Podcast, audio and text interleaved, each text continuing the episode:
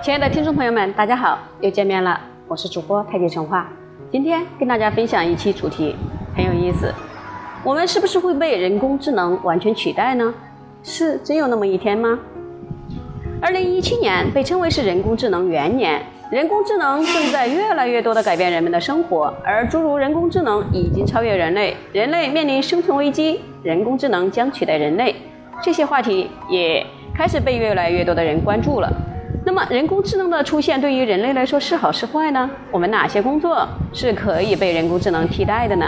哪些工作又是只有我们人类才可以驾驭的？要探讨这些问题，我们先从人本身开始分析。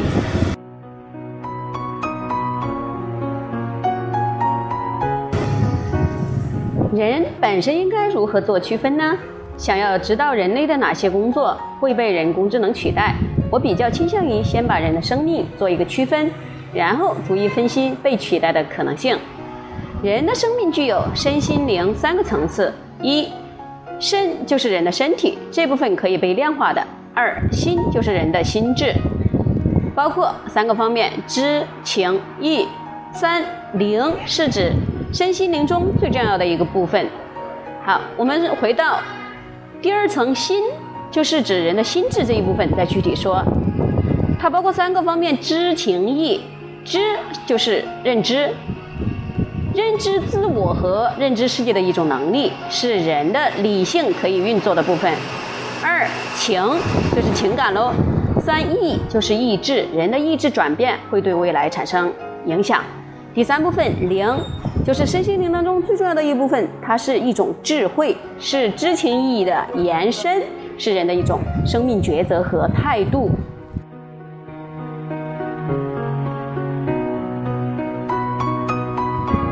那么，哪些部分可以被人工智能替代呢？凡是人类社会上外在化、效率化、可以计算量化的东西，都可以被取代。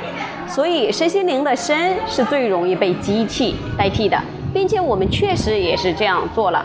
例如，高盛。位于纽约的股票现金交易部门曾经有六百个交易员，因为运算的部分可以被人工智能替代嘛，如今只剩下两个交易员了。而新的层面，知，新的层面不是包括三部分吗？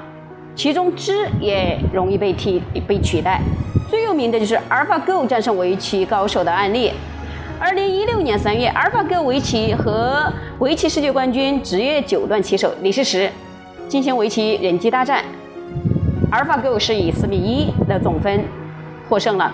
二零一七年的五月，在中国乌镇围棋峰会上，他和呃排名世界第一的世界围棋冠军柯洁对战，也是 AlphaGo 三比零总分获胜了。围棋比赛需要的是智商，属于认知层面，是可以通过计算技术手段实现的，人工智能可以掌握。围棋中任何一个步骤所引发的后续可能会是一个天文数字，人能算出其中二十种就已经是高手了，而电脑却可以计算出几万或者是几十万种，所以人类制造出来的 AlphaGo 反过来胜过了很多人类高手，是很合理的。那么哪部分是机器不容易替代的呢？接下来我们来说一说，相。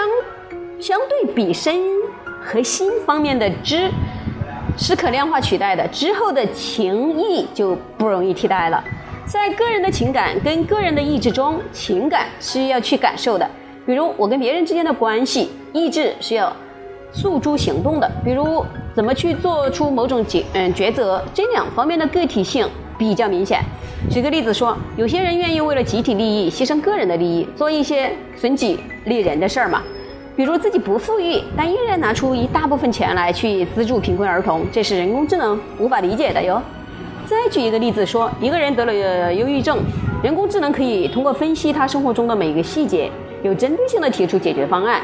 但是有解决方案就能真正解决所有问题了吗？不可能，因为人的本质就是问题的制造者，本就会不断形成新的问题，没有制造问题就不是人生嘛。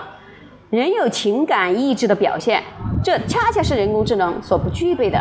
你说这是人类的弱点吗？确实是弱点。但如果没有这些弱点，相对的，我们就没有更多优点了。因为有了这些弱点，别人受委屈时，我们才会给予同情和帮助。明知道会失败，我们还会选选择坚持自己的理想啊。那么，人和人工智能最大的区别又是什么呢？人工智能能够针对这些事情进行分析，为你提供参考，但却不能替你做出决定。到最后，还是需要诉诸于零的层面了。从零的层次分析，人和人工智能最大的区别是完整性和根本性。首先说完整性，人是一个独一无二的个体，在生命不同阶段，不同的人会展现不同的面貌。比如孔子说的“三十而立，四十不惑，五十而知天命，六十而耳顺”，这是孔子在经历不同生命阶段时对自我生命的感悟。但如果你在三十岁就想感感受六十而耳顺的心理状态，对不起，这个方面人工智能也帮不上忙。从根本性来说，人类面对生老病死的焦虑。作为一个人，就必然需要面对像痛苦、罪恶、死亡等等对一个人造成的无形的压力。人工智能并不能告诉我们解决这些压力的方法。那我们该如何应对呢？只有人类关于灵的很多经典思考才能给我们答案。比如说，老子提到“损之又损”，就是《道德经》第四十八篇里讲到的，就是要告诉人们，有时候你放下了，反而内心更为开阔，更为通达。这种境界是量化和计算的方式不可能去掌握的，是人工智能无法取代的。那么，人工智能之后，人类应该去做什么工作呢？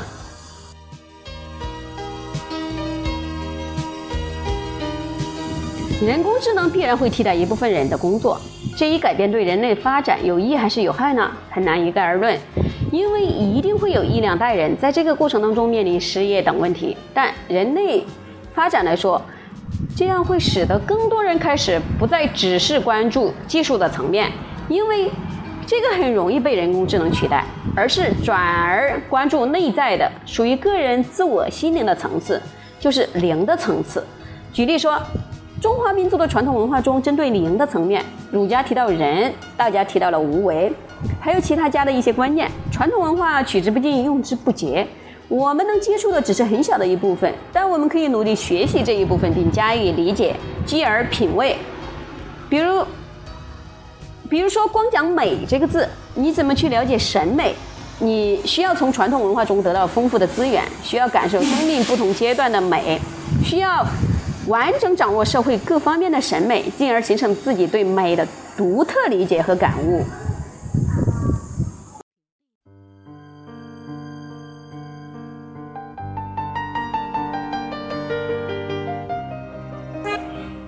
所以啊，将来很多人类的工作可以围绕开发跟发展人的心灵世界去开展研究。总而言之，人工智能可以取代很多外在、外在化、效率化的、量化的东西，但永远不可能取代这种属于个体内心的对于生命完整的根本的一种觉悟的要求。这种完整的觉悟是每个人可以自己体会的，而且会有自己独一无二的体会。